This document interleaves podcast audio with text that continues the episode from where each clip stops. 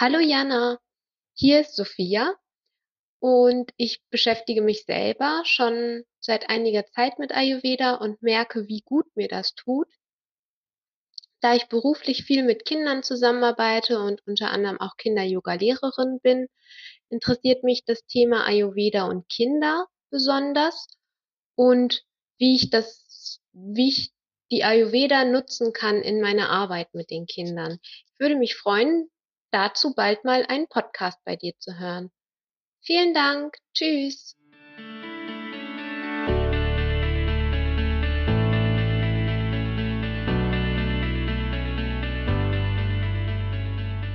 Hallo und herzlich willkommen bei Einfach Gesund Leben, deinem Podcast mit dem besten Mix aus ganzheitlicher Medizin, Ernährung, Ayurveda und Yoga. Mein Name ist Dr. Jana Scharfenberg und ich freue mich riesig, dass du heute wieder hier mit dabei bist. Heute möchte ich wieder eine Hörerfrage beantworten und zwar von der wunderbaren Sophia, die sich sozusagen getraut hat ans Mikro und mir live ihre Frage per Voice Message geschickt hat. Ich gebe zu, liebe Sophia, das ist jetzt schon ein Moment her, dass du diese Frage eingereicht hast. Trotzdem möchte ich es mir nicht nehmen, hier einen Kurzinput zuzugeben. Und zwar hast du die Frage von der Sophia ja schon gehört. Es geht eben darum, wie man Ayurveda ganz einfach mit Kindern leben kann. Und das ist natürlich eine spannende Frage, nicht nur für mich persönlich, seitdem ich auch Mama bin. Meine Tochter ist ja zwei Jahre alt sondern natürlich ist das auch etwas, was immer wieder an mich herangetragen wird. Und ich möchte hier einen Input geben, wie ich das zu Hause mit meiner Tochter lebe, was man aber auch allgemein machen kann. Und ja, das, was ich dir jetzt erzähle, ist tatsächlich auch schon ein kleiner Auszug aus meinem Buch Ayurveda for Life, was ja in wenigen Wochen und Tagen erscheinen wird. Und zwar am 20. Mai kommt das raus. Und da geht es natürlich um diese lebensnahen Themen, wie zum Beispiel auch, wie ich Ayurveda mit der ganzen Familie leben kann. Was ist wichtig, wenn es darum geht, mit Kindern allgemein zu leben, aber vor allem, wenn wir da den Ayurveda mit reinbringen möchten? Alle, die Eltern sind, alle, die viel mit Kindern zu tun haben, wie auch du, Sophia, als Kinder-Yoga-Lehrerin, wissen, dass das Leben mit Kindern, vor allem mit Kleinkindern, wunderbar sein kann, aber auch ganz schön herausfordernd und anstrengend. Und da kann es vor allem passieren, dass wir diese gut etablierte, gesunde Routine, die wir für uns selber ins Leben gerufen haben und vielleicht jahrelang gelebt haben, dass wir die plötzlich gar nicht mehr so gut umgesetzt bekommen. Ich weiß das selber auch noch aus den Anfangszeiten mit meiner Tochter. Ich habe vorher eine lange und ausführliche Morgenroutine immer gehabt und plötzlich habe ich gemerkt, hoppla, das kriege ich irgendwie gar nicht mehr so hin. Auch mein regelmäßiges Yoga passt plötzlich gar nicht mehr so rein, weil irgendwie sich alles um dieses kleine Mäuslein dreht, was dann plötzlich unseren Alltag bestimmt. Und ja, das kann ich hier auch ganz offen gestehen. Es hat für mich sehr, sehr lange gebraucht, bis ich mich damit abgefunden habe, dass eben die Routine, so wie ich sie jetzt kenne, dass die einfach nicht mehr möglich ist, dass ich mir ganz realistisch gesehen da morgens einfach nicht so lange Zeit nehmen kann und auch will, sondern dass meine eigenen Routinen angepasst werden müssen an mein neues Leben, an die neuen Bedürfnisse, weil sonst passiert etwas ganz schnell. Was ich immer und immer wieder bei Eltern, vor allem bei Mamas höre, ist, dass man dann in einen Gesundheitsstress kommt. Jetzt habe ich meine Morgenroutine nicht geschafft, ich habe nicht meditiert, ich war nicht auf der Yogamatte, hm, also kann der Tag ja nur schlecht werden und es kann nicht so laufen, wie ich mir das vorstelle. Das ist aus meiner Sicht auch eine Art Perfektionismus, die dann hier natürlich mit reinspielt. Und ich war davor auch nicht gefeit. Also ich habe mich da selber auch gefunden, dass ich mir da starke Vorwürfe gemacht habe, dass das ja so nicht sein kann und ich müsste es doch besser wissen. Ich bin doch Ärztin und Yogalehrerin. Ich sollte doch wissen, wie ich mich gesund halten kann.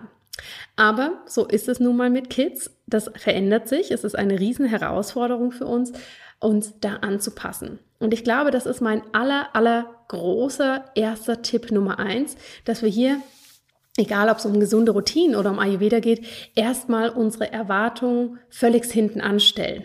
Ja, dass wir gar nicht erst versuchen, hier perfekt zu sein oder so umsetzen zu wollen, wie wir das vielleicht ohne Kinder machen würden, sondern dass Ayurveda und Gesundheit hier etwas Flexibles sind, dass ich anpassen darf und das mit uns wachsen darf.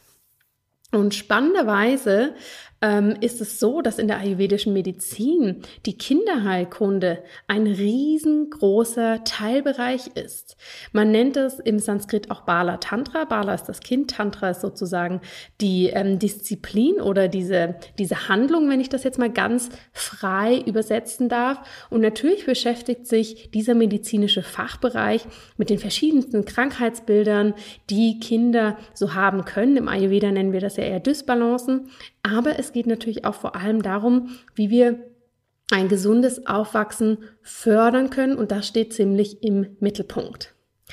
Wenn wir mal den Lebensabschnitt der Kindheit grundsätzlich anschauen, dann ist diese dem Kapha-Dosha zugeordnet.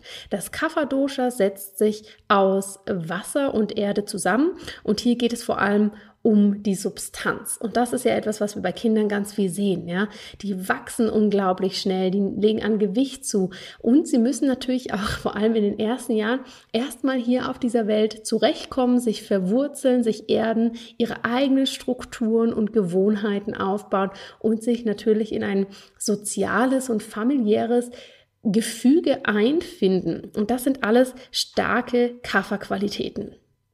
Also bis ungefähr zur Pubertät würde ich sagen, gehören Kinder grundsätzlich dem Kapha-Dosha an. Und das ist auch eine ganz, ganz spannende Erklärung, warum Kinder meist so gerne Süßes essen. Ja, denn der süße Geschmack ist mit dem Kapha-Dosha verknüpft. Und Kinder brauchen auch diesen süßen Geschmack, denn das Süße ist aufbauend, es hilft sozusagen, die Gewebe zu stärken, die Gewebe aufzubauen. Aber man muss hier natürlich dazu sagen, es handelt sich nicht um die Süßigkeiten, die wir jetzt als Schokolade kennen oder als sehr zuckerlastige Dinge, sondern unter den süßen Geschmack fallen auch verschiedene Getreidesorten, Kartoffeln, Möhren und solche Dinge. Und das ist eigentlich die hochwertige Süße, die Kinder brauchen. Aber auch wenn Kinder grundsätzlich in dieser ersten Lebensphase dem Kapha-Dosha zugeordnet werden, entwickeln sich auch bei den Kleinsten schon ganz eigene Wesen und Wesens- und Charakterzüge. Und auch hier, das könnt ihr wahrscheinlich alle in eurem Umfeld sehen oder du, liebe Sophia, auch in deinen Yogastunden. Wir haben da die gemütlichen Kapha- ähm, Buddhas, sage ich jetzt mal, die energiegeladenen Pitta-Zwerge und ganz, ganz quirlige und luftige Watterkinder. Und das ist auch ganz, ganz wichtig, dass wir das so annehmen. Denn der Ayurveda geht davon aus, dass jeder für sich perfekt ist und in seiner eigenen Balance. Und das gilt umso mehr für Kinder. Denn wenn wir uns das in der Gesellschaft anschauen, ist es natürlich so, dass wir gewisse Charakterzüge und Eigenschaften bei Kindern als brav, als lieb, als entspannt, annehmen und schätzen und eben andere Charakterzüge uns eher anstrengend erscheinen oder wir die nicht so gerne haben möchten. Und hier, das ist, glaube ich, mein größter Ayurveda-Tipp, wenn es um den Umgang mit Kindern geht, geht es wirklich darum, dass wir die Kinder so in ihrem individuellen Sein annehmen, wie sie nun mal sind. Denn jedes Kind ist für sich perfekt, auch aus ayurvedischer Sicht. Und das sollten wir so annehmen und nicht zu viel Wert darauf legen, dass die Kinder sozusagen, ja, da ganz gemütliche Kaffer-Buddhas sind, die nur schlafen, die immer zufrieden sind, die nie irgendetwas auszusetzen haben und dann uns eigentlich erhoffen, wenn sie in die nächste Lebensphase kommen, wo dann das Feuer, das Pitter sehr stark wird, dass sie dann plötzlich Karriere machen wollen, ganz nach oben in der Firma heranschreiten wollen und das sozusagen für sich umsetzen. Ja, wenn man das jetzt hier schon so hört, ist das ja sehr, sehr widersprüchlich, sondern es geht wirklich darum, die Kinder so anzunehmen, wie sie sind. Und das kannst du, liebe Sophia, allein bei dir, bei deinen Kids, die ins Yoga kommen, aber auch alle Menschen, die sonst mit Kindern arbeiten und natürlich alle Eltern, die zuhören, das könnt ihr wirklich einmal beobachten und für euch ein wenig erfahren, welche individuelle kindliche Dosha-Konstitution quasi bei euch vorherrschend ist. Ich finde das ganz interessant, das bei meiner Tochter zu beobachten. und ein wenig einzuschätzen, denn es hilft mir häufig besser zu verstehen, warum sie auf gewisse Dinge vielleicht so reagiert, ähm, wie ich das jetzt nicht erwartet hätte, aber weil es einfach zu ihrem Typ passt und das kann uns allgemein ein besseres Verständnis geben, vor allem wenn wir auch wissen, was unser eigener Dosha-Typ ist, denn dann wissen wir, wie wir da vielleicht unterschiedlich sind oder warum wir ganz ähnlich ticken. Aber ganz unabhängig vom Typ und von diesem Grundverständnis, dass die Kindheitsphase im Ayurveda dem Kapha-Dosha zugeordnet wird, können wir natürlich in unseren Alltag ganz, ganz viele verschiedene ayurvedische Komponenten einfließen lassen. Was hierbei ganz wichtig ist, dass diese eben nicht forciert werden, sondern dass die immer wieder angeboten werden und ja, einfach zum Alltag dazugehören. Denn alles, was wir versuchen mit Regeln oder mit ähm, starken Auflagen, vielleicht sogar Verboten einzuführen, das funktioniert natürlich nicht und das sorgt auch eher dafür, dass die Kinder hier ablehnend reagieren.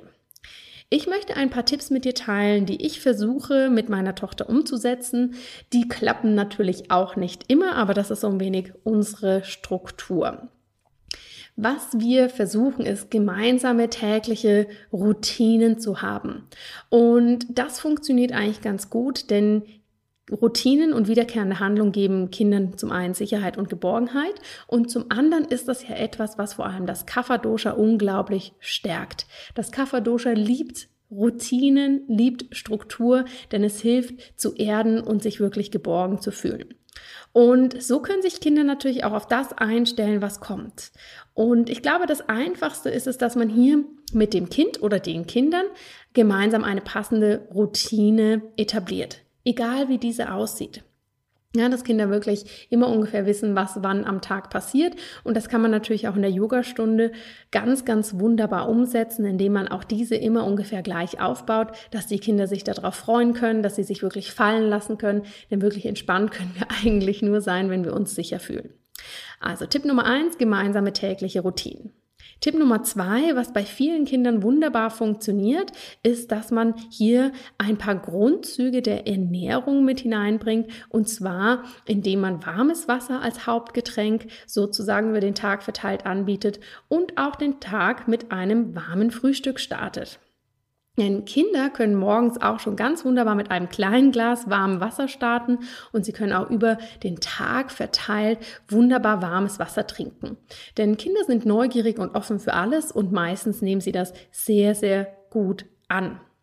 Und auch das Frühstück am Morgen kann man wunderbar ayurvedisch gestalten und zusätzlich gut für Kinder anpassen. Viele Kinder mögen das Porridge am Morgen sehr, sehr gerne. Man muss einfach ein wenig herausfinden, welche Geschmacksrichtungen, welche Getreidesorten für sie gut funktionieren. Unsere Tochter isst häufig ein Haferbrei mit noch einem Klecks Mandelmus obendrauf oder eine gedünstete Birne und liebt das sehr.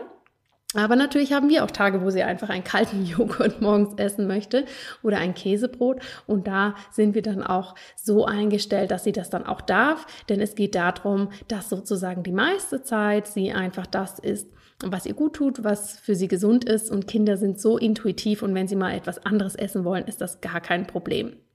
Was man morgens mit Kindern auch gut essen kann, sind ayurvedisch inspirierte Pfannkuchen, also Vollkornpfannkuchen. Man kann auch mal ein getoastetes Brot nehmen, da ein wenig Avocado oder Gemüseaufstrich draufgeben. Also alles, was warm ist, alles, was von den Lebensmittelkombinationen gut zusammenpasst, das kann man natürlich wunderbar machen. Was Kinder auch sehr, sehr gerne machen, und das, liebe Sophia, passt ja wunderbar, wenn du Kinder-Yoga-Lehrerin bist, dass man wirklich gemeinsam Yoga praktizieren kann. Wenn nämlich Yoga schon in deiner täglichen Praxis integriert ist, dann kannst du deine Kinder auch daran teilhaben lassen. Hier ist natürlich ganz wichtig, erwarte gar nicht erst, dass du ungestört eine 90-minütige Praxis machen kannst, sondern ein paar einfache Übungen reichen. Und ja, die Kleinen sind da wirklich ganz, ganz gut im Imitieren und im Mitmachen. Und das ist auch etwas Wunderbares, wenn die Kinder das als Teil der Routine sehen, wenn sie sehen, ah, Mama setzt sich hin, meditiert ein paar Minuten, wenn sie dann langsam, wenn sie ein wenig älter sind, da auch schon die tiefe Atmung mitmachen können. Das ist etwas, was für sie wunderschön ist. Wenn die Kids noch ein bisschen kleiner sind, kann man wunderbar ein paar Ölmassagen in den Alltag integrieren. Vor allem Babys lieben das ja sehr und das wird im Ayurveda auch gemacht, also Abhyanga für Kinder und Babys. Und hier ist es einfach schön, wenn man ein tolles Öl nimmt, zum Beispiel ein Mandelöl oder auch mal ein Sesamöl und hier die Babys ganz, ganz toll mit diesen sanften Berührungen verwöhnt und da können sie sehr, sehr gut herunterfahren und sich entspannen. Aus ayurvedischer Sicht ist zum einen natürlich diese Berührung, diese intensive und intime Zeit miteinander etwas, was wunderbar ist. Aber zum anderen ist das Öl auch sehr nährend, also es hat wieder Kafferqualitäten und hilft so, das Gewebe gut aufzubauen. Wenn die Kinder etwas älter werden, haben sie da vielleicht nicht mehr so Lust drauf. Meine Tochter ist jetzt zwei, die legt sich nicht mehr einfach so hin und lässt sich da 20 bis 30 Minuten einölen und massieren. Aber was sie schon auch nett findet und mit viel Spaß für sie besetzt ist, wenn sie nach dem Baden oder Duschen sich selber die Beine einölen darf und die Füße mit Öl einölen darf. Da hat sie genauso Freude dran und auch das sorgt ja dafür, dass das Gewebe gestärkt wird. Auch für Kinder und nicht nur im Ayurveda, sondern auch in vielen, vielen anderen Bereichen der Naturheilkunde werden äh, ätherische Öle auch für Kinder eingesetzt. Und hier geht es einfach ganz wichtig darum, dass man sie gut verdünnt. Ja, dass diese nicht hochkonzentriert eingesetzt werden, aber mit ätherischen Ölen, die ja auch im Ayurveda einen riesen Stellenwert haben, kann man natürlich ganz einfach etwas Ayurveda in den Alltag bringen. Und hier gibt es unterschiedliche Marken, die vor allem ätherische Öle für Kinder und Babys herstellen, aber du kannst natürlich auch auf allgemeine ätherische Öle zurückgreifen und dich einfach gut beraten lassen, was hier am meisten Sinn macht und in welcher Konzentration du diese einsetzt. Was kann man noch machen? Nochmal, um hier den ähm, Kreis zu schließen, zurück zum Essen. Süßes darf integriert werden, natürlich in den Alltag, denn Kinder lieben Süßes. Doch es geht eben darum, ihnen ein gesundes Maß an Süße zu vermitteln und zu vermitteln, dass eben die Süße nicht unbedingt aus Schokolade und Co stammt, sondern aus Lebensmitteln, die von Natur aus süß sind. Und hier kann ich dir als Tipp geben, ich mache regelmäßig Süßkartoffel-Brownies, die bestehen hauptsächlich aus Süßkartoffeln, etwas Kakaopulver, ein bis zwei Datteln und noch ein paar anderen Zutaten. Das Rezept stammt von ähm, der Ella, Deliciously Ella heißt sie. Ich kann dir das gerne in den Show Notes verlinken. Das mache ich öfter für meine Tochter als gesunden Nachmittagssnack oder auch Bliss Balls, sogenannte Energy Balls, sind auch etwas, was sie sehr, sehr gerne haben.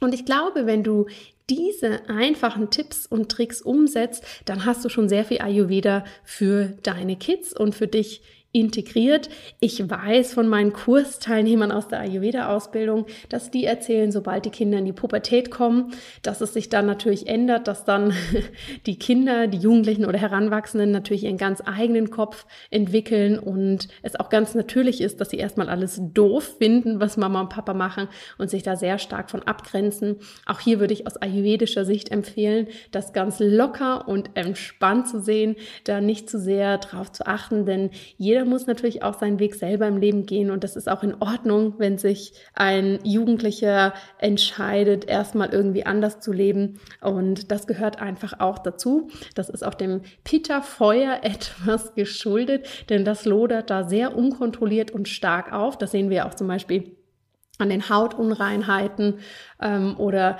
viele Jugendliche haben ja auch temporär einen ähm, ja sehr intensiven Körpergeruch. Das merken wir daran, dass das Peter hier stark lodert und ich denke auch hier, man kann das einfach für sich vorleben, wie man das für sich für richtig hält. Man kann es anbieten, aber man sollte auch keine große Sache draus machen, wenn die Jugendlichen das erstmal anders für sich entscheiden. Zusammengefasst, Ayurveda mit Kindern. Die Kinderphase bis zur Pubertät gehört dem Kapha-Dosha an. Hier geht es um Erdung, Substanz, Strukturen aufbauen, auf der Welt sozusagen ankommen.